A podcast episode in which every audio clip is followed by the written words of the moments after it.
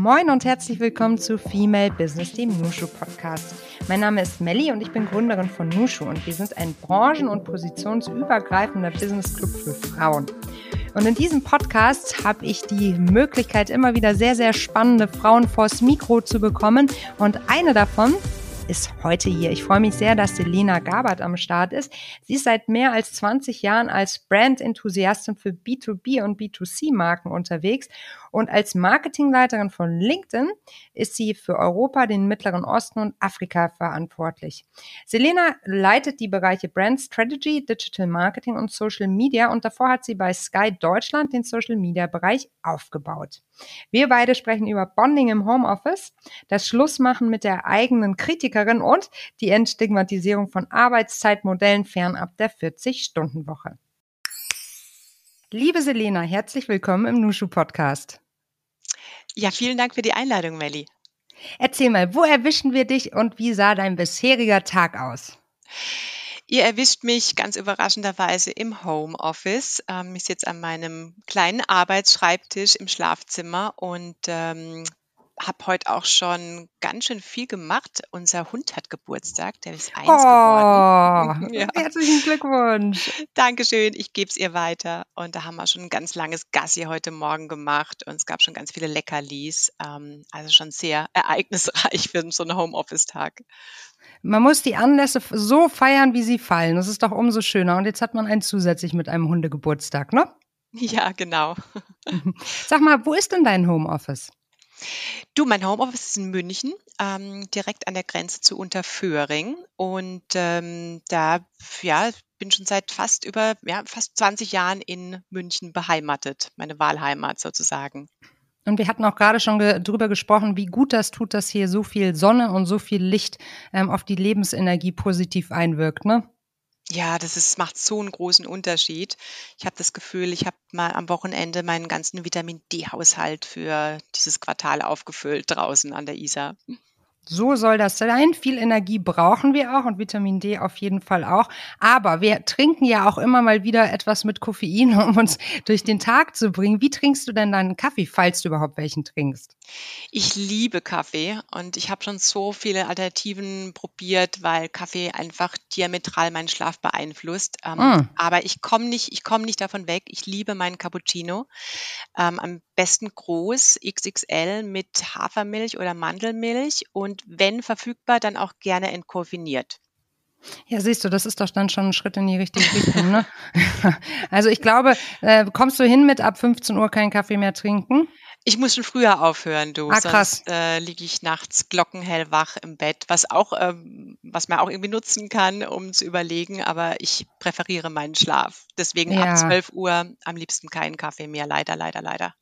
Ich möchte direkt einsteigen mit einer Frage, die gar nicht so einfach zu beantworten sein wird. Ich bin gespannt auf deine Antwort.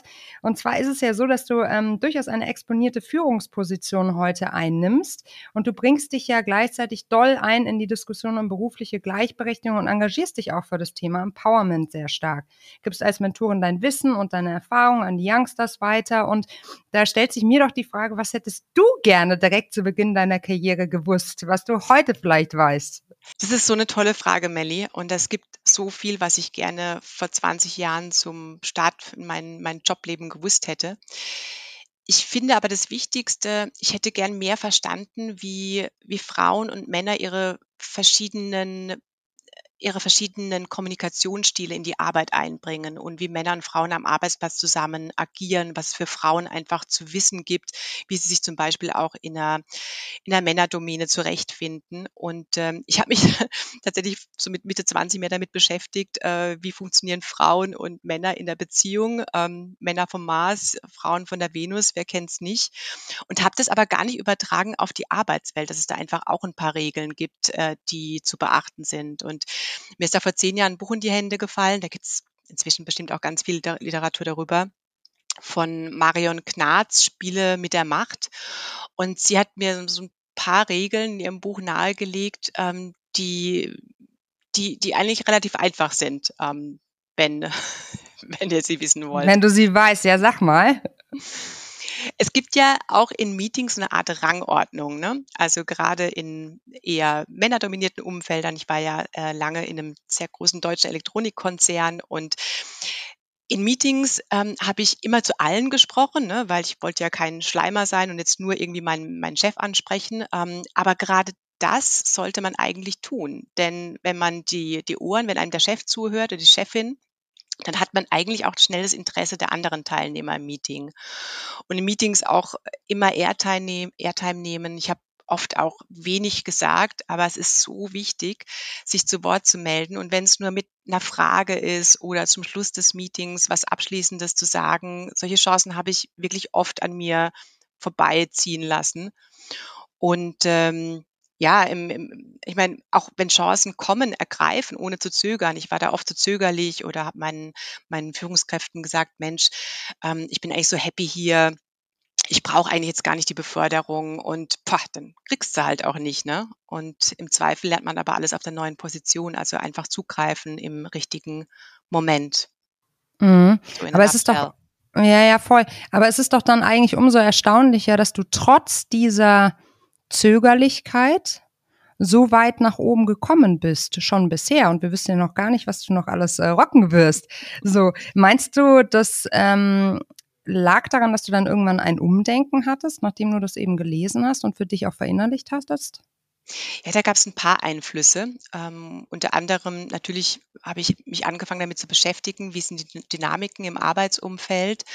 Ähm, zum anderen habe ich aber auch diese das kennst du vielleicht auch, diese Beliebtheitsfallen, die wir Frauen gerne treten, mhm. ähm, ja, von allen gemocht zu werden, bloß niemandem auf die Füße treten und mich dabei, habe mich dabei oft so verbogen, dass ich mich in der Arbeit echt nicht wiedererkannte. Und ich wusste ja, im Privaten bin ich ganz anders. Da gehe ich auch keinem Streitpunkt aus dem Weg. Da kann ich diskutieren, bis der Arzt kommt. Und in der Arbeit bin ich da so zurückhaltend. Und ich da kamen die Einflüsse zusammen, dass ich einfach ähm, in der Arbeit mich so zeigen möchte, wie ich bin und daran zu arbeiten. Ähm, das ist so der, glaube ich, meine Hauptaufgabe gewesen, die viel geändert hat. Hm. Und mhm. tatsächlich auch Mutter zu werden, ja. Es, äh, wir lesen ja immer wieder, dass es für, für, die, für viele Frauen, das sehen wir auch in den LinkedIn-Daten, einen Knick bedeutet ähm, erstmal Mutter zu werden und äh, sich eine, eine Auszeit zu gönnen. Tatsächlich hat aber die Geburt meiner Tochter hat so Ressourcen, Energien in mir freigesetzt, die ich, wenn ich es nicht für mich tue, zumindest für sie mal ändern möchte. Weil es hört sich theatralisch an, aber das habe ich so, das spüre ich heute noch so deutlich, dass sie einfach eine andere Arbeitswelt vorfinden soll, als ich das getan habe. Ich finde, das hört, hört, sich gar nicht theatralisch an, sondern total bemerkenswert und ähm, richtig, richtig toll, weil damit wirst du ja auch zur Gestalterin. Ne? Und das Thema Gleichberechtigung setzt du eigentlich immer auf die Agenda, sowohl intern, indem du zum Beispiel die Initiative Women at LinkedIn leitest, als auch eben extern, indem LinkedIn immer wieder mit spannenden Studien aufwarten kann. Und ich schätze, da hast du auch deine, da nutzt du auch deinen Gestaltungsspielraum sehr, sehr gut. Wir sind sehr stolz, schon seit über einem Jahr intensiv mit LinkedIn zusammenzuarbeiten. LinkedIn ist mit über 810 Millionen MitgliederInnen weltweit und über 17 Millionen MitgliederInnen im deutschsprachigen Raum das größte soziale Netzwerk für beruflichen Austausch, Informationen, Inspiration, Weiterentwicklung und Jobs. LinkedIn möchte Frauen inspirieren, ihren Weg selbstbewusst zu gehen und damit die Gleichberechtigung von Männern und Frauen konsequent voranzutreiben. Und in den LinkedIn Learning Workshops findest findest du dafür wichtige Tools. Ist das tatsächlich die Geburt deiner Tochter? Ist das tatsächlich der Moment, ähm, von dem du jetzt nach, also im Nachgang sagst, das ist der Moment, wo du wirklich zum Thema Gleichberechtigung gekommen bist, oder lag der schon weiter davor? Also die Geburt meiner Tochter ähm, hat eher diese, diese Energie in mir freigesetzt. Ähm, ich möchte es einfach auch nochmal wissen. Ich habe auch einen tollen Partner, der, der mich unterstützt und der diese Träume auch so sogar in mir gefördert hat. Ne? Also ich wollte ja auch mehr Verantwortung übernehmen. Ähm, ich wollte einen größeren Gestaltungsspielraum im Job und er hat mich da immer wieder ermutigt, genau diese, diesen Weg auch zu gehen. Insofern war es gar kein Schlüsselmoment, so zurückblickend, der der mir so eine Initialzündung ausgelöst hat, Mensch, jetzt muss ich mir mehr Mühe geben, da ist mir eine wahnsinnige Ungerechtigkeit passiert.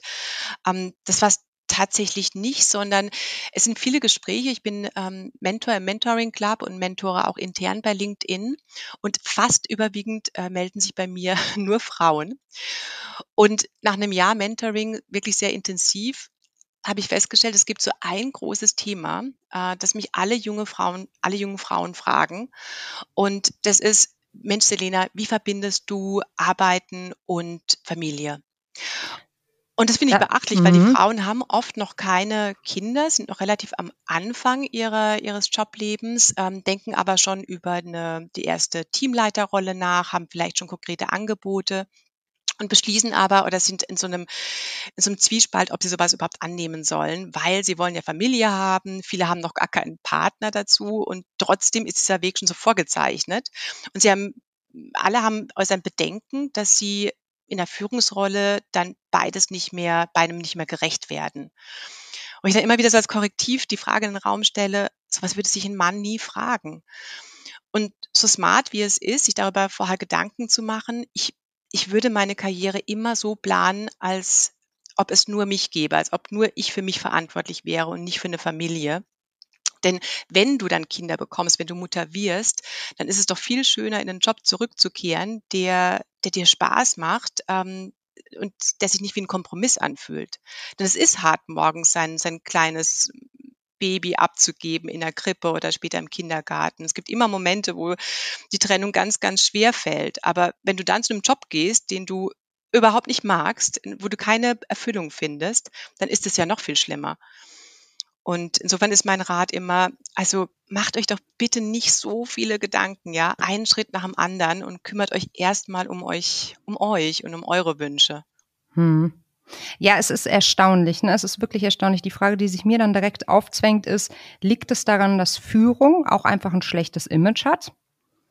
Oder liegt es wirklich daran, dass wir uns selbst durch Prägung, durch all die Dinge, die dazu führen mögen, selbst limitieren durch falsche Glaubenssätze? Was ist deine These? glaube, das ist eine ganz interessante These, die du gerade gesagt hast, dass Führung ein schlechtes Image hat. Ähm, was ich höre und auch wenn ich so an meine ersten Jahre in der, in der Teamleiterfunktion zurückdenke, ist, dass ich Angst hatte, ich bringe gar nicht, ich bringe das Zeug gar nicht mit. Ich, ich habe gar nicht diese Führungsqualitäten. Ne? Ich bin ein eher mh, nach diesen Five Dynamics äh, ich bin ein eher extroverti äh, int sorry, introvertierter Mensch. Ich äh, hab's gern demokratisch. Ähm, mir fällt es schwer, dass ich eine Entscheidung treffen soll, ohne das Team anzuhören. Und ich dachte, das sind gar nicht die Qualitäten, die ich mitbringen muss als Führungskraft, weil ich hatte keine Rollenmodelle, die mir das so vorleben. Ich kannte nur die sehr transaktionale Führungskraft, die ähm, alles besser wusste, die Entscheidungen schnell getroffen hat, ohne das Team zu befragen und hatte da wenig eigene Identität. Und heute weiß ich aber, dass genau meine Qualitäten für den Job, den ich gerade mache, wenn, um ein Team aufzubauen, um neue Strukturen einzuführen, dass die perfekt sind. Und da kann ich jungen Frauen einfach nur Mut zu sprechen. Unsere weiblichen Qualitäten, Empathie zum Beispiel, ist die Nummer eins Kompetenz, die gefragt ist in der, in der nächsten Dekade. Und dieses Selbstvertrauen, das ist einfach wahnsinnig wichtig. Ja, wir sind nicht falsch, wir müssen uns nicht verbiegen, wir müssen nicht an uns rumdoktern. Die Qualitäten, die wir mitbringen, sind ähm, perfekt, um eine Führungskraft in verschiedenen Bereichen auszufüllen. Wenn wir gerade über das Thema Selbstbewusstsein sprechen, ihr hattet ja auch einen brandaktuellen Research gerade rausgebracht mit LinkedIn zum Thema Self-Confidence Gap. Kannst du uns da mal rein, äh, reinbringen? Was sind so deine Highlight-Erkenntnisse? Ja, also es ist auch nochmal sehr ernüchternd, muss ich sagen. Die klar, die Pandemie hat unsere Arbeitskultur verändert. Es gibt einfach weniger direktes Feedback von unseren Vorgesetzten, ein höheres Arbeitspensum geben ganz viele an und die Trennung zwischen beruflichen und privatem wird immer unklarer oder ist sehr unklar geworden in den letzten zwei Jahren. Unsere Studie hat gezeigt, dass gerade Frauen dadurch oftmals an ihren Fähigkeiten zweifeln. Und zwar fast die Hälfte denken der Frauen, sie seien nicht gut genug für ihren Job. Herr Jemine. Das ist ein guter Reminder. Oh. Mhm. Wenn wir das nächste Mal uns wieder anzweifeln, also für mich ist es wahnsinnig beruhigend zu wissen, ey, das geht der Hälfte der Frauen ganz genauso, egal in welcher Position sie sind. Und wenn wir das mit den Männern vergleichen, sind es halt nur ein Drittel. Ähm, Und da können wir jetzt viel philosophieren, Melli, woran es liegen mag. Ähm, aber ich komme nochmal zurück zu dem Punkt ähm, Reflexion. Wir machen uns einfach zu, zu viel Gedanken um, um alles. Und äh, das sind einfach Ergebnisse, die wir uns immer mal wieder vor Augen führen sollten. Und da kommen wir auch ganz schnell auf das Thema Imposter-Hochstapler-Syndrom. Ähm, hattet ihr, glaube ich, auch schon in einem Podcast behandelt. Mhm. Was ich sehr erschreckend finde, ist, dass gerade junge Frauen zwischen 16 und 24, also noch ganz am Anfang ihrer Karriere, dass da mehr als die Hälfte sogar sagen, dass sie immer wieder ihre Fähigkeiten am Arbeitsplatz in Frage stellen. Also es wird besser mit der Zeit, das wissen mhm. wir, ähm, aber du startest mit einem riesen Selbstvertrauensgap ähm, in die in die Jobwelt. Ja, es ist so, es ist so schwierig, vor allem wenn man anfängt, ne? Die erste Position, ich weiß nicht, wie es dir da ging, aber ich war natürlich auch gefühlt konsequent nackt, weil man so vom mhm. Studium in den ersten Job geworfen wird, eigentlich auch noch gar nicht so weiß, wie das alles läuft, dann ist man eh komplett am Limit, weil man natürlich noch nie so viele Stunden vorm Rechner saß wie zu, jemals zu, also äh, davor hat man vielleicht mal eine Arbeit geschrieben, ne, aber da konnte man sich auch anders einteilen und dann sind da so viele Fragezeichen und wenn man sich dann auch noch mit dem eigenen Selbstbewusstsein in der Form auseinandersetzen muss und sich eigentlich immer nur wieder einredet, man kann nicht, ich bin nicht gut genug, ich reiche nicht, dann haben wir dann natürlich einen riesen, riesen ähm, Rucksack, den es erstmal ja auszupacken gilt an der Stelle, bevor wir überhaupt in der Lage sind, loszulaufen. Ne? Ja. So, so mhm. war. Ich weiß auch, mein, mhm. mein erster Coach, ich habe mir dann so zwischen, zwischen zwei Jobs, habe ich mir mal einen Coach, einen Jobcoach geleistet und ähm, im Nachhinein auch wirklich die, die beste Entscheidung, die ich treffen konnte. Und sie hat mir die Aufgabe gegeben, gleich nach der ersten Session, ich soll mal einen Tag lang aufschreiben, was ich alles so denke. So, sie hat gleich erkannt, der innere Kritiker. Wow, was für eine Aufgabe. Ja. ja, ich war nach einem halben Tag schon platt. Und du, du glaubst es nicht, ja, also wie, wie fies man so zu sich sein kann. Ne? Das fängt schon an, morgens einen Kaffee verschüttet, ja, du blöde Kuh, war doch klar und nix kannst du, das wird ja ein super Tag. Und so ging es dann gerade weiter, nach jedem, jedes Mal, wenn ich im Meeting was gesagt habe, das war jetzt aber nicht so clever. Und wirklich, ich war um 12 Uhr mittags, war ich so platt von, von da, mir da bewusst zu machen, was den ganzen lieben langen Tag in meinem Kopf so für, für negative Beurteilungen herrschen. Kann ich jedem nur empfehlen. Und mhm. das ja ist etwas, ich meine, das Bewusstmachen hilft schon wahnsinnig und ähm, auch das mal zu überstreichen oder zu übertönen mit, mit was Positivem. Ich mhm. weiß, Dankbarkeitstagebücher und was ich gut gemacht habe, ist auch nicht überhaupt nicht mein Ding. Mhm. Aber du brauchst eine, ein Counterbalance zwischen deinem inneren Kritiker und jemandem, der auch mal sagt, hey, gut gemacht, cool. Mhm. mhm. Aber wie hast du es jetzt geschafft, gnädiger mit dir zu werden? ähm, gnädiger ist ein gutes Wort. Es ist wirklich bestimmt nichts, keine Arbeit, von der du sagst, sie ist jetzt vollendet. Jetzt bin ich gnädig zu mir. Es gibt immer wieder Tage, an denen ich einfach überhaupt nicht gnädig zu mir bin. Aber ich finde, ich bin jetzt auch inzwischen ein großer Freund von Meditation am Morgen, einfach mal so die Gedanken zur Ruhe bringen und äh, den inneren Kritiker an nichts zu denken. Und das ist oft so meine Ressource, die ich, die ich zurückgehe während dem Tag, so an diese Gedankenfreiheit. Und ich hinterfrage meine Gedanken. Ähm, ist es wirklich wahr, was ich jetzt denke? Hat wirklich jetzt meine Managerin das irgendwie nicht so cool gefunden, was ich gerade gesagt habe? Und meistens denke ich, nee, eigentlich weiß ich es doch gar nicht. Also ich weiß auch gar nicht, was in dem, was, dem, was der Tag für den anderen Menschen gebracht hat und warum er jetzt so mies reinschaut im Meeting, nachdem ich was gesagt habe, kann ein ganz irrer Zufall sein. Und ich glaube, dieses Rationalisieren, das hilft mir persönlich sehr. Mhm. Und hinterfragen, ob das wirklich wahr ist, was ich da so den ganzen Tag denke. Mhm. Ja, sich einfach nochmal selbstbewusster hinterfragen ne, und sich selbst auch nochmal zu challengen an der Stelle ne, und es nicht die eigenen Gedanken einfach als gegeben hinnehmen, als einzige Wahrheit. Ne? Genau, genau mhm. so ist es. Mhm. Sag mal, ich weiß nicht, wie es dir geht, aber als Corona losging, das ist jetzt ja, deutlich über zwei Jahre her, war ja so ein großer Ruck auch. Also ich hatte das Gefühl, wir sind alle näher zusammengerückt als Gesellschaft.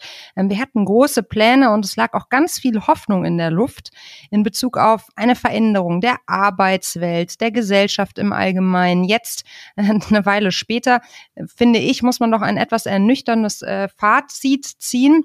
Wie oder wie beurteilt beurteilst du das Ganze jetzt auch im Hinblick auf die äh, Researches, die ihr macht? Hm. Ja, wir, wir glauben ja schon, dass wir in den letzten zwei Jahren viel, viel erreicht haben, dass die Arbeitswelt, so wie wir sie kannten, ähm, dass wir so, dass wir zu diesem Status nie wieder zurückgehen. Und danach schaut es schon auch aus, obwohl wir auch sehen, dass Unternehmen sehr gern jetzt ihre MitarbeiterInnen auch wieder ins Unternehmen zurückholen und so ein, ein kleineres Maß an Flexibilität erlauben. Wir haben aber auch hinsichtlich des äh, Weltfrauentags am 8. März ähm, uns mit vielen Experten, Instituten unterhalten. Wir haben unsere eigenen Insights bei LinkedIn untersucht. Wir haben eine große Research-Studie über acht Länder aufgesetzt, deren äh, Ergebnisse wir veröffentlichen eine Woche vorm Weltfrauentag. Kann aber gern schon was drüber sagen. Bitte. Um, ja, ähm, um ganz, ganz wichtig. Äh, und tatsächlich ist Flexibilität am Arbeitsplatz, Flexible Working Policies, ist der Dealbreaker für die Zukunft, um die Gleichstellung von Frauen und Männern zu fördern. Und da haben wir, interessant ist natürlich der Ländervergleich, dass wir da in Deutschland, äh, kann ich jetzt schon sagen, ganz schön hinterherhinken auf beiden Seiten. Also was so der Arbeitnehmer, die Arbeitnehmerin erwartet von ihrem Arbeitgeber. Also es ist eher sehr, sehr bescheiden und was auch Arbeitgeber bereit sind, äh, an flexiblen Arbeitszeiten zu ermöglichen. Und dabei klafft ja schon die Definition, was ist ein flexibles Arbeiten? Genau, da wollte ich gerade einhaken. Wie habt ihr das definiert? Also ganz wichtig, ein ganz wichtiger Insight ist, also der eine definiert es mit einer Vier-Tage-Woche, weniger arbeiten, Teilzeit, Sabbaticals, ähm, frühere Anfangs- oder flexible Anfangszeiten. Und wir haben festgestellt, was 80 Prozent unserer Befragten sagen, am wichtigsten wäre es ihnen, wenn sie wirklich maßgeschneiderte Flexibilitätspolicies ähm, von ihrem Arbeitgeber ermöglicht bekommen würden. Also das heißt, du als Arbeitgeber würdest du ein, ähm, ein Guiding Principle zur Verfügung stellen. Wie kann flexibles Arbeiten aussehen? Das bedeutet zum Beispiel, dass du ähm, in, dass du weniger, dass du in Teilzeit arbeiten könntest, dass deine Anfangs- und Startzeiten flexibel sind, dass du ähm, insgesamt auch äh, dir deinen Tag freier einteilen kannst. Also das würde den Frauen am meisten helfen. Ich weiß, es klingt natürlich wahnsinnig schwierig in der Umsetzung. Ähm, auf der anderen Seite sind wir jetzt da noch nicht. Also wir haben erstmal wir haben erst, wollten erstmal ein Bild darüber verschaffen, ähm, wie gehen Frauen heutzutage nach Corona oder inmitten noch von Corona äh, mit den veränderten Bedingungen um. Und das Ergebnis ist auch sehr ernüchternd. 42 Prozent aller Befragten sagen, sie haben ihren Job bereits gekündigt oder denken darüber nach, den Arbeitgeber zu wechseln, wenn keine Flexibilität ähm, am Arbeitsplatz äh, bei ihrem Arbeitgeber ermöglicht wird. Und das ist eine Hausnummer. Und das sehen ja. wir noch viel drastischer in UK oder in USA, wo wir schon fast von so einem Flexodus sprechen. Also Was Flexodus das genau? Flexodus? von Flexible mhm. und mhm. Exodus, ähm, dass ah. Frauen die Arbeitswelt verlassen, weil sie Job und Familie oder Care-Arbeiten, ähm, die zusätzlichen Verantwortungen nicht mehr unter einen Hut bringen. Und ich meine, das, das ist ja klingt wie ein Luxusproblem. Ähm, die wenigsten Frauen können sich es erlauben, ihren Job zu kündigen. Und trotzdem ist die, ist die Not so groß, dass Frauen ihren Job lieber hinschmeißen, um, weil sie auch gar nicht mehr können. Also Mental Health ist ein ganz großes, ganz großes Thema. Da haben wir auch gesehen, dass ein Drittel der Frauen sagen, ähm, sie, sie haben jetzt schon ähm, ges äh, psychische Gesundheitsprobleme erfahren und dass sie durch sich versprechen, durch einen neuen Arbeitgeber, der dem Thema flexibles Arbeiten einfach großzügiger gegenübersteht, ähm, damit eben auch ihren Gesundheitszustand verbessern und ihre Work-Life-Balance. Mhm. Mhm. Das sind erschreckende Zahlen, die du hier gerade auftust. Das ist echt, ähm, also man hat das ja schon irgendwie so im Gefühl, ne? Wir merken es ja auch bei den Frauen bei Nushu ganz extrem, wie eingespannt die waren, zusätzlich zu ihren ambitionierten Jobs ähm, in den letzten Jahren. Aber das jetzt nochmal so in Zahlen gegossen zu haben, ist wirklich erschreckend. Was denkst du denn, ähm, also wir haben jetzt auf der einen Seite die Arbeitnehmerinnen sozusagen, auf der anderen Seite die Unternehmen, aber auch wir als Gesellschaft müssten ja doch einiges äh, daran ändern um ja nicht nur flexibles Arbeiten, sondern auch dann Frauenkarrieren nach der Pandemie nachhaltig zu unterstützen und zu befeuern. Ne? Was müssen wir sozusagen gesamtgesellschaftlich tun, um das ähm, ja richtig in die Wege zu leiten? Was denkst du? Du als allererstes müssen wir erstmal die alle die ganzen Vorurteile rund um flexibles Arbeiten, Teilzeitarbeiten, weniger Arbeiten, vier Tage Woche entstigmatisieren. Das haben wir auch gesehen in den Studien, dass unsere ähm, Befragten, Männer wie Frauen, ähm, sich gar nicht getrauen, bei ihrem Arbeitgeber ähm, flexible Arbeitszeiten einzufordern, ähm, weil sie dadurch dann weniger committed wirken könnten oder eben aufs Abstellgleis oder nicht mehr für Beförderungen in Frage kommen. Und deswegen kann flexibles Arbeiten einfach nicht mehr ähm, ein Nischenthema sein, das einige wenige machen, sondern es sollte Männer wie Frauen angeboten werden. Also übrigens ein ganz wichtiger Punkt. Ne? Also wir brauchen als Frauen, als ähm, das vermeintlich schwache Geschlecht, keine extra Work Policies. Ähm, das muss jedem zugänglich sein, vor allen Dingen natürlich auch Männer, damit sie Frauen zum Beispiel bei der Familiengründung ähm, äh, unterstützen können, bei der Versorgung der Familie. Absolut. Und ähm, ich sehe da wirklich ein ganz, ich, habe da viel Hoffnung in die Gen Z, muss ich sagen. Ich habe ja drei Stiefkinder äh, zu Hause, beziehungsweise sind jetzt auch schon fast alle äh, in eigenen Wohnungen und die erzählen mir ganz selbstbewusst, wenn sie sich auf einen neuen Job bewerben. Die erste Frage ist immer, ähm, gibt es die Möglichkeit auf ein Sabbatical? Ähm, könnte ich eine, kann ich weniger arbeiten, kann ich, kann ich reduzieren, ähm, fünf Tage kommen für mich nicht, in Frage, wo ich dann so als fast, fast noch Boomer denke, oh wow, du traust dich was, aber ich, wirklich, ich feiere diese Generation, die, die machen uns wirklich vor, wie man Work und Life ähm, zusammenbringt. Mhm, mhm. Äh, kannst du äh, mit uns teilen, wie die Reaktionen auf der anderen Seite sind, wenn deine ähm, drei äh, Youngsters da äh, so in, in, ins Gespräch gehen? Weil auf der anderen Sitz äh, Seite sitzen ja wahrscheinlich vermutlich eher ältere Menschen. Ja, absolut. Ähm, also in der Tat ähm, ist es schon gar nicht so einfach, dann den Arbeitsvertrag zu bekommen. Aber dadurch, dass ähm, meine Stiefkinder oder nennen wir sie meine Bonuskinder, ähm, dass sie selbstbewusst sind, bekommen sie oft zumindest mal ein Praktika angeboten und ähm, kommen damit ganz gut durch. Ich habe das auch ähm, von, einem, von einem Bekannten, der bei McKinsey in der Personalabteilung arbeitet, schon gehört, ähm, dass äh, die, die junge Generation das sehr selbstbewusst nach Arbeitskonditionen fragt und er am Anfang dachte noch von vor ein, zwei Jahren, er hat, mei, dann sind die erstmal, wenn die erstmal hier in der Arbeitsmühle drin sind, dann zeige ich ihnen auch den Arbeitsvertrag und wir zahlen ja ganz gut, dann unterschreiben die natürlich. Aber das sehe ich eben auch bei meinen Stiefkindern, die unterschreiben nicht. Die lassen sich einfach ihre Freizeit nicht abkaufen. Und Geld hat eine viel, viel, hat eine komplett andere Bedeutung. Ja, für mhm. mich ist mhm. es immer noch Sicherheit und ja, Sicherheit, Punkt, mhm. Ausrufezeichen. Ähm, das sehe ich zum Beispiel bei der Gen Z also ich pauschalisiere jetzt natürlich, aber mhm. gar nicht. Ne? Also mhm. so ein, sind total bereit, ein sehr genügsames Leben zu führen, ohne zwei Fernreisen im Jahr, ohne die schicke Vierzimmerwohnung in Schwabing.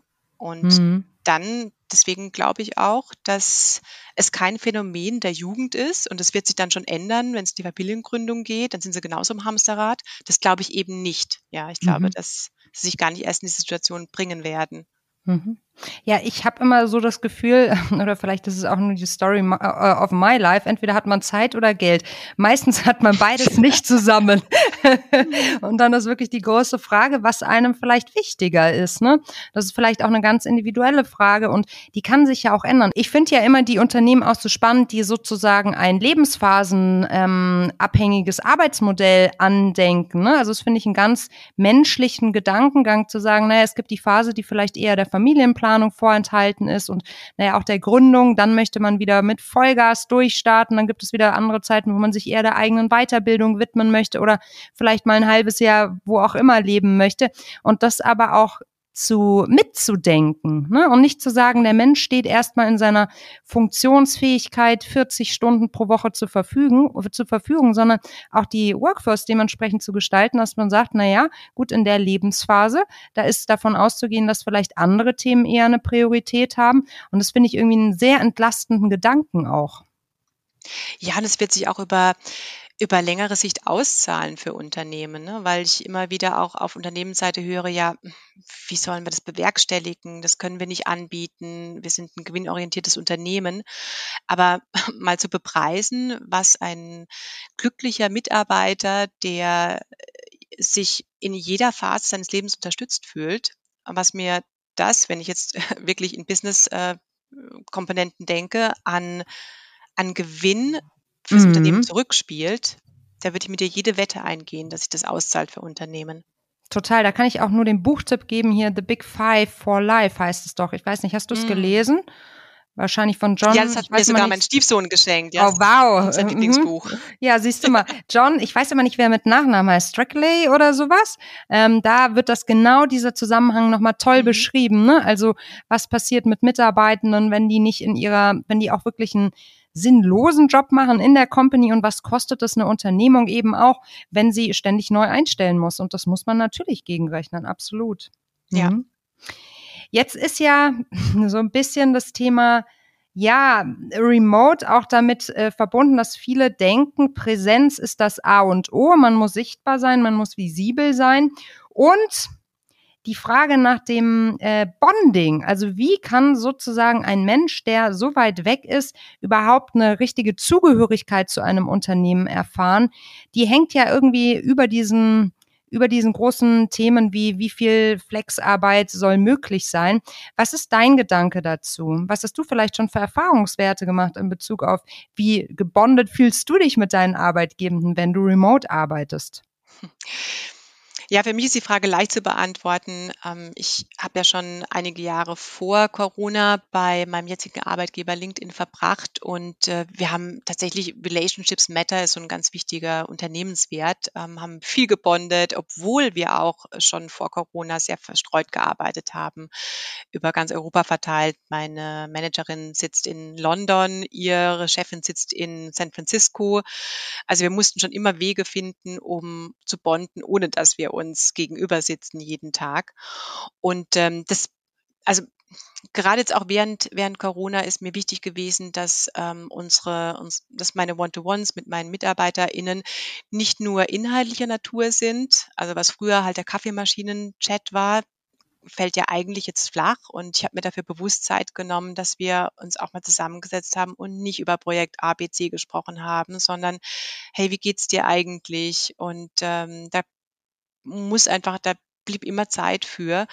Und es ist ja auch so wahnsinnig viel passiert in dieser Zeit, ja, mit einem selbst und ähm, auch die Welt stand ja nicht, nicht still und da gibt es ja diesen Rede, Redebedarf, den du ja dann teilweise nicht mal mit Freunden mehr hattest, weil du dich nicht treffen durftest und vielleicht auch dann zu müde warst, um dich abends ans Telefon zu klemmen nach einem langen Online-Arbeitstag. Ähm, von daher wirklich diese dedizierte Zeit, sich zu nehmen ähm, als Kollege, Kollegin, hat gar nichts mit Führungskraft zu tun, mhm. um sich mit seinen Kollegen zu, zu treffen und was man eben, wie gesagt, früher in der Kantine gemacht hat. Mhm. Da habe ich jetzt aber trotzdem noch mal eine Frage, gerade in Bezug auf deine Rolle als Führungskraft. Wie, also wenn du sagst jetzt auch persönlich schnacken, ne? also diesen, diesen menschlichen Austausch pflegen, das, was davor natürlich geschehen ist, eben an der Kaffeemaschine zum Beispiel, hey, was hast du gestern gemacht, wie war das und das, du hast doch davon erzählt das, wie war dein Urlaub, kommt ja in so einer digitalen Welt immer erstmal künstlich rüber. Weißt du, wie ich meine? So ein bisschen ja. vielleicht aufgesetzt. Was hast du hier für Tipps, gerade auch für Führungskräfte, die auch immer wieder die Fragestellung haben, was ist jetzt zu privat, was ist zu persönlich, was darf ich überhaupt? Also jetzt nicht rechtlich, sondern was ist angebracht? Welcher Grundgedanke, welchen Grundgedanken kannst du da vielleicht mitgeben? Du, ich meine, also ich starte immer ähm, so eine One-to-One, -One, mit dem ich auch wo ich auch einfach nicht über Projekte sprechen oder nicht nur über Projekte sprechen möchte mit hey, wie geht's dir? Wie geht's dir wirklich? Und dann siehst du ja schon, ob äh, dein Gegenüber Lust hat, äh, über ein paar Themen mit dir zu sprechen. Da muss nichts forciert werden, weißt du? Und wenn ähm, du einen Kollegen, Kollegin, Mitarbeiter, Mitarbeiterin hast, die mh, hm, dich da einfach nicht als Gesprächspartner sehen, dann ist es auch okay. Ähm, aber ich hatte die Situation wirklich noch nie. Es kam, kam immer, immer Themen hoch, die einfach auch wirklich dann intensiver wurden. Meistens hat die Zeit auch gar nicht ausgereicht am Ende. Also wirklich dieses aktive sich interessieren und das mhm. auch nicht nur so jetzt als du und dann Haken dran hinterher, oh, ich habe gefragt, wie es meine Mitarbeiter, meiner Mitarbeiterin geht, sondern halt auch dieses natürliche Interesse. Ähm, mhm. Und dann natürlich, natürlich möchten sich die Leute mit dir austauschen und, und quatschen. Mhm. Mhm. Ja, das ich aus. Mhm. Noch ein Punkt, Melli, äh, mhm. weil du gesagt hattest, ähm, diese äh, Homeoffice-Kultur und Präsenzpflicht. Mhm. Wir haben das ja schon auch, ich habe es auch am eigenen, auch selbst erlebt, weil der, der Rest von, also meine Peers sitzen auch alle in, in London und eben auch wirklich gegenüber von meiner Chefin, zumindest vor Corona. Und da hatte ich schon so diesen, man nennt, man nennt das Proximity Bias, das Gefühl, mhm. dass ähm, meine Peers eben sie auch viel besser kennen und ähm, da das Vertrauensverhältnis viel intensiver ist. Die gehen auch mal abends ins Pub für ein Bier und das fällt ja bei uns alles flach natürlich. Und ich finde, da hat Corona so eine Gleichberechtigung geschaffen. Ne? Also wir sehen uns alle gleich wenig, wir sind alle gleich wenig im Büro und hat so diese, diese Beziehungen fast schon wieder auf ein gleiches Level gehoben. Das ist ein auch super, mh, super, spannender Punkt, den du gerade sagst. Ein äh, Freund von mir, der ist gerade auch in seine erste Führungsposition ähm, gekommen, aus dem Team heraus ähm, äh, zur Führungskraft geworden. Und der kämpft auch so ganz extrem jetzt mit dieser neuen Rolle und dass er im Zweifel vielleicht, wie du es gerade beschrieben hast, so ist es ja ideal, aber dass er jetzt nicht mehr mit den anderen direkt eingeladen wird, auf ein Bierchen zu gehen, weil auf einmal ist er der Vorgesetzte. Und das ähm, bringt ihn auch gerade so ein bisschen an seine Grenzen kann ich total nachvollziehen. Aber da hast du ja. natürlich durchaus ähm, recht, das ist dann so eine Demokratisierung, die da auch tatsächlich irgendwie stattfindet, ne? Ja, finde mhm. ich schon. Mhm. Du sagst ja auch, dass wir im Job Schwachstellen nicht verbergen sollen und um Unterstützung bitten sollen, wenn wir sie brauchen. Kurzum, sich eigentlich selbst menschlich zu, äh, zu zeigen. Ähm, Hashtag NoFilter wäre das wahrscheinlich in unserer digitalen Welt. Und ich denke, dass das Thema Menschlichkeit und Verletzlichkeit im Job auch wirklich ein wahnsinnig wichtiges ist, das gleichzeitig sicherlich in der alten Businesswelt alles andere als populär ist. Sind wir dann allgemein im Job nicht ehrlich genug miteinander? Was denkst du? Also das würde ich gerne aus der, aus der Perspektive der Führungskraft beab, äh, mhm. beantworten. Denn ich, ich, kannte, ich konnte meinen, meinen MitarbeiterInnen viel, lange sagen, wenn ihr Fehler macht, dann sagt es doch. Und wir sind alle nicht perfekt. Aber es gab schon so einen Zeitpunkt, in dem ich mir keine Schwäche eingestanden habe, in dem ich keinen Krankheitstag hatte, mit Erkältung in die Arbeit gegangen bin und wirklich, also zurückblickend überhaupt gar kein gutes Rollenmodell war. Und und von daher finde ich es wahnsinnig wichtig, dass du als Führungskraft da einfach auch äh, das Ganze, also diese Schwächen vorlebst und diese Authentizität. Und äh, wenn, wenn ich mich im Meeting, wenn ich wirklich keinen Unsinn manchmal rede und ich möchte aber einfach gedankenlos werden. Und ich sage aber zu, meinen, zu, zu meinem Team, ja bitte, wenn euch irgendwas einfällt, auf den Tisch, ähm, es gibt hier keine Fehler. Aber wenn ich das selber nicht mache, dann machen sie es auch nicht. Also es ist ähm, schon eine, eine ganz großen Appell an das, an das selber Vorleben. Und du weißt ja, ähm, Mental Health ist ja auch so ein bisschen mein Herzensthema und mhm. ähm, ich war selbst in der Situation, in der ich am Burnout vorbeigeschlittert bin und habe nicht offen darüber gesprochen und habe vorgegaukelt, ich hätte Magenschmerzen, bin dann mehrere Wochen ausge aus ausgefallen und als ich zurückkam, nicht in meinem Team, aber es gab ja immer mal wieder auch Ausfälle wegen Überarbeitung ähm, und und keiner hat sich das offen eingestanden. Keiner, es gab entweder Rückenschmerzen, Bandscheibenvorfall von und wir wussten, das ist nicht wahr. Ne? Und ich dachte mir immer, wenn ich damals ehrlich gewesen wäre, wenn ich damals gesagt hätte, was eigentlich mit mir los ist, authentisch gewesen wäre, ähm, dann hätte ich damit was bewirken können, ne? auch andere mhm. ermutigen können, damit offen umzugehen. Das ist jetzt natürlich jetzt ein extremes Beispiel, aber vielleicht auch nicht. Ne? Also wir mhm. wissen ja, dass mentale Gesundheit am Arbeitsplatz ein riesiges Thema ist, über das kein Mensch sprechen möchte. Und mhm. ähm, das gehört für mich dazu zur Authentizität. Eine Führungskraft ist genauso Mensch. Wie dein Beispiel von deinem Bekannten, der mhm. vom Teammitglied zur Führungskraft wird. Das ist eine eigene, ein eigener Podcast, ne? Mit, mhm, allen, absolut. mit allen Komplikationen. Total, total. Auch was das mit dem Selbstwert zu tun hat, dann auch bei Männern, ne? Also er ist da mhm. genauso betroffen wie wir Frauen. Ich finde, was du gerade sagst, total toll aber finde auch, dass du ganz schön streng mit dir bist an dieser Stelle. Ich denke auch, dass es äh, wahrscheinlich sehr sinnvoll gewesen wäre, on the long run, ähm, das Thema so zu benennen und da auch sehr transparent und offen mitzugehen. Aber wenn man selbst in so einer Krisensituation ist, dann ist es ja irre, ne? Äh, zu sagen, okay, ich, ähm, ich kommuniziere das jetzt auch völlig reflektiert und klar, weil meistens mhm. ist man ja in so einer Krisensituation noch gar nicht in der Lage, das selbst für sich so zu benennen. Ja, da hast natürlich recht, ja. Also wäre ich damals in der Lage gewesen. Ähm, ich, ich denke, die Intention war eine andere. Ich wollte auf keinen Fall eine Schwäche eingestehen. Ich mhm. wollte auf mhm. keinen Fall irgendwie als Loser dastehen, mhm. der die Arbeit nicht, nicht gebacken kriegt. Mhm. Und das ist die falsche Intention. Ähm, Unbedingt. Deswegen bin ich da ein bisschen hart zu mir. Mhm. Mhm. Aber ich versuche es, äh, ich, deswegen, weißt du, du brauchst diese Schlüsselmomente, um es dann auch einfach in der Zukunft anders zu machen. Und heute rede ich da ganz offen drüber und habe sehr feine Sensoren dafür, wenn es jemandem nicht gut geht im Team mhm. oder auch außerhalb des Teams und mhm. gehe direkt auf die Person zu und versuche äh, mit meiner Erfahrung zu unterstützen.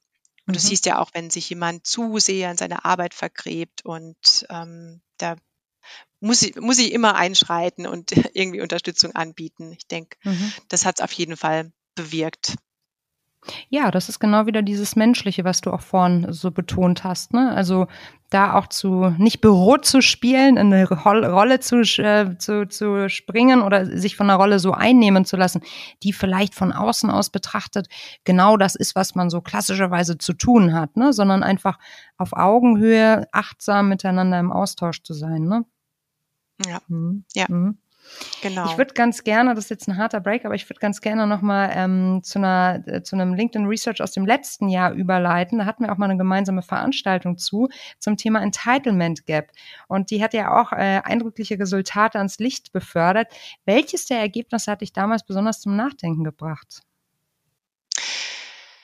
Ja, also das ist ganz ähnlich wie mit der Selbstbewusstseins, mhm. ähm, mit der Selbstbewusstseins Gap-Studie, dass wir, ich war nicht überrascht, aber du weißt ja, wie es ist, wenn man das nochmal so schwarz auf weiß vor sich sieht, ähm, mhm. dann ist es wirklich ähm, sobering sozusagen. Und was uns damals wirklich geschockt hat, ist, dass 60 Prozent aller Frauen ähm, sich in verschiedenen Situationen im Job weniger berechtigt fühlen ähm, als Männer. Leistungen einzufordern, wenn es darum geht, Gehaltserhöhungen oder Bewerbungen, ähm, nach einer neuen Position fragen, die im Unternehmen frei geworden ist. Oder auch die Frage nach flexiblen Arbeitszeiten. Das kostet Frauen so viel mehr Überwindung als Männer. Und aus diesem Anspruch heraus, ich habe das eigentlich auch gar nicht verdient. Und deswegen frage ich auch nicht. Und da ist die Diskrepanz eben zwischen Männern und Frauen extrem hoch. Und die Studie haben wir auch in fünf Ländern durchgeführt und wir sehen in allen Ländern die gleichen Ergebnisse. Marginal mal hat Frankreich ähm, einen größeren Selbstbewusstseinsschub, aber minimal, wirklich minimal. Das ist tatsächlich eine, wie wir immer sagen bei LinkedIn, eine globale Wahrheit, die, um die wir uns da, um die wir uns kümmern müssen. Mhm, mhm. Ja, das passt dann auch wieder super zum Anfang des Gesprächs. Und ähm, wenn man schon so viel Kraft braucht, ne, um solche ja, für einen selbst lebenserleichternden Maßnahmen vielleicht einzufordern oder ja zumindest einmal anzuregen, ne, dann ist das natürlich auch nochmal ein echt doller Kreislauf. Das passt dann wieder zum Thema mentale Gesundheit, ne? Es hängt irgendwie alles miteinander zusammen. Ja, genau. Und wenn du, wenn etwas, wenn du einen Wunsch hast, sagen wir mal eine Gehaltserhöhung, du siehst ähm, oder eine, eine, eine Beförderung, die du nicht bekommen hast, das, wenn du das nicht zum Ausdruck bringen kannst, das gärt ja in dir, das macht ja was mit dir, diese Enttäuschung. Mhm. Und, ähm, und deswegen ist es einfach so wichtig, immer wieder dieses Bewusstmachen und dann auch über seinen, über seinen Schatten springen und es vielleicht eben auch doch mal ansprechen.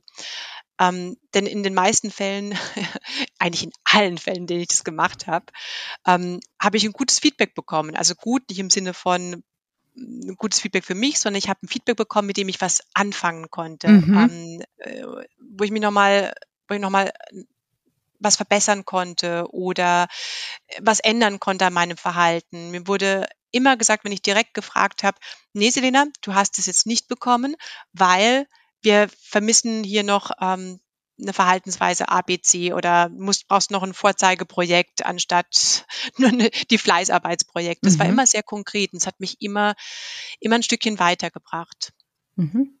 Das finde ich auch ein gutes halten. Learning. Ganz genau, genau. Ähm, besser als Schnauze halten auf der einen Seite, aber auch dieses Gären wahrzunehmen und eben zu sagen, das ist auch was, also das macht auch was mit mir. Also vielleicht ist es doch besser, den Mut einmal aufzubringen und zu sagen, Karamba, ich mach's jetzt einfach und sich da ein Herz zu nehmen, als äh, das eigene Herz die ganze Zeit, naja, im, im Essig zu, zu, zu legen. Ne? Genau, weil in der gleichen Umfrage haben wir die Frauen auch befragt, Frauen wie Männer, ähm, ob sie, ob sie auf der Skala von 1 bis 10, wie ehrgeizig sie sich, sie, sich selbst einschätzen und wie motiviert im Job. Und da haben wir auch äh, mehr als zwei Drittel, 75 drei Viertel aller Frauen gesagt, genau 74 Prozent, dass sie sich als sehr ehrgeizig einschätzen und als äußerst motiviert. Also der Motor für den beruflichen Erfolg ist ja da. Mhm. Und äh, umso schlimmer, wenn dieser Motor eben auch kein, kein Öl bekommt und dann eben auch ja, mit der Zeit wahrscheinlich einfach stottert. Stottert, ja genau. Stottert. Nein, ja. das wollen wir nicht, überhaupt nicht. Und jetzt wollen wir mal einen schönen Ausblick in die Zukunft wagen, indem wir dir einen neuen Titel, einen neuen Job verpassen, liebe Selena. Und zwar mischen wir die Karten jetzt einmal neu und machen dich zur Chefredakteurin eines Leitmediums mit sehr hoher Reichweite. Und dann ist die große Frage, welche Schlagzeile würdest du gerne zum Thema Frauen und Karriere lesen und was soll dann in dem Artikel stehen? Oh. Ich liebe diese Frage in deinem Podcast. und ich hatte, ich hatte, hatte so viele Headlines, wo ich immer dachte, ah, das wäre meine Headline. Ähm, und es drehen sich natürlich alle irgendwie um Quote, um Gleichberechtigung. Ähm, ich habe mich immer gefragt, dass ich die Headline nicht gerne lesen würde. Warum äh, fordern wir 30 äh, Prozent äh, Frauenanteil in Vorstandspositionen, warum nicht 50 Prozent? Ich habe das nie mhm. verstanden. Warum nicht gleichberechtigt? Mhm. Ähm, und das wäre, glaube ich, meine Schlagzeile. Endlich ähm, 50 Prozent aller Frauen in deutschen Vorständen, ähm, Vorständen sind Frauen, so rum. Mhm. Und in dem Artikel würde dann stehen, dass wir das schon erreicht haben oder dass wir überhaupt diese, diese, diesen Blickwinkel so zu 50-50 verändert haben? Wir hätten das schon erreicht. Heute, heute traue ich mich alles, ja. Ich will, Sehr das gut. kann ich mir gut vorstellen. Das finde ich gut und ich glaube, da kommt eine große Generation an Frauen hinterher und es sind schon auch einige auf dem Weg, die auch durchaus mehr als bereit sind, diese Verantwortung zu übernehmen. Ne? Jetzt müssen wir nur noch äh, die Strukturen. Hashtag ich will, genau. Hashtag ich will, ganz genau, du sagst es. Äh, die Strukturen müssen da hinterherkommen mit dem, was wir alles vorhaben. Ne? So ist es, ja. Ich würde gerne eine Runde spielen und zwar Quick and Dirty mit dir. Das geht so. Du kennst ja die Regeln. Ich stelle dir eine Frage und idealerweise antwortest du in einem Satz. Aber wie du auch schon weißt, als treue Podcast-Hörerin, ähm, die meisten schaffen es nicht. Aber es ist auch völlig egal, weil die Antworten sind immer sehr spannend. Bist du bereit, Selena? Ready. Was war der Moment, der für dich dein bislang größtes Erfolgserlebnis war? Kein Moment, aber die Erkenntnis, dass ich Arbeits Arbeiten und Familie zusammen unter einen Hut bekomme und beides funktioniert, das ist mein größter Erfolg. Was war die größte Herausforderung in deiner Karriere in den letzten zwei Jahren? Oh, diese steile Lernkurve. Mhm. Jeder Tag ist so anders bei LinkedIn und, ähm, und der, ja, die, den, der Jobwechsel um von von der Dachregion, von der deutschsprachigen Region jetzt die Europaregion zu übernehmen, das ist schon ein richtiger, richtiger, richtiger Stretch für mich. Bin wieder in der Lernkurve ganz unten. Was ist dein Kraftort? Alles, was mit Wasser zu tun hat. Unten am Isarkanal, ähm, am See, an der Pfütze, Hauptsache Wasser. Wer hat dich in deiner Karriere am meisten unterstützt bisher? Ganz klar mein Mann. Der größte Feminist cool. auf Erden. Sau cool. Welche Situation in deiner Karriere würdest du heute anders angehen als damals? Ich würde nicht mehr so lange bei einem Arbeitgeber bleiben, wenn ich merke, dass ich nichts mehr lerne oder nicht mehr weiterkomme. Diese, ich habe es damals mhm. Loyalität mhm. genannt, die ist gerade bei großen Konzernen gar nicht, gar nicht angebracht. Also nicht so lange bei in den Firmen bleiben, sondern mehr so seinem Herzen und neuen Chancen folgen. Was war dein größtes Learning in den letzten sechs Monaten?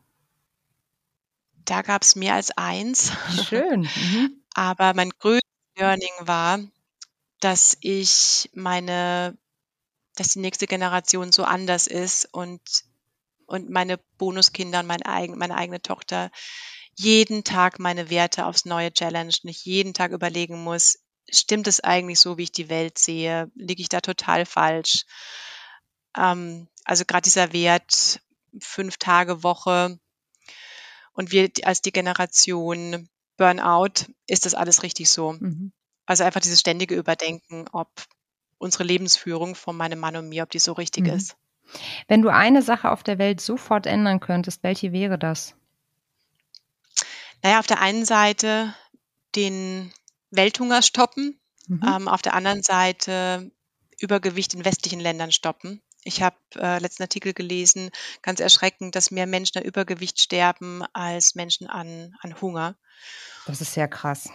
Ja, ja, richtig krass. Das wusste ich auch nicht. Okay. Also an den Folgen von Übergewicht, mhm. ne? Ja, ja, ja. Mhm. Wie ist deine Definition von Feminismus und bist du Feministin? Ja, ja, aber absolut. das war mir klar, das wollte ich nur noch einmal rauskitzeln. Liebe Selena, wie immer eine Freude mit dir. Ähm, du hast immer so schöne Ansätze und bringst so viel Tiefe mit. Ähm, ich höre dir furchtbar gerne zu. Und ich glaube, unseren HörerInnen geht es ganz genauso. Dankeschön, Melly. Danke für die tollen Fragen. Vielen Dank fürs Zuhören. Wusstest du eigentlich, dass in den aktuellen Top 100 von Spotify gerade mal ein Viertel der Podcasts ausschließlich weiblichen Hosts gewidmet ist? Das müssen wir ändern und du kannst uns dabei unterstützen, noch mehr Visibilität und Reichweite zu bekommen, indem du uns fünf Sterne dalässt und wir somit Female Business, der Nunschu Podcast und all die damit verbundenen Themen noch besser positionieren können. Vielen Dank dir fürs Zuhören. Habt eine wunderbare Woche und wir hören uns nächste Woche wieder, wenn es am Montag wieder heißt, eine neue Episode ist online. Bis dahin. Tschüss, deine Melli.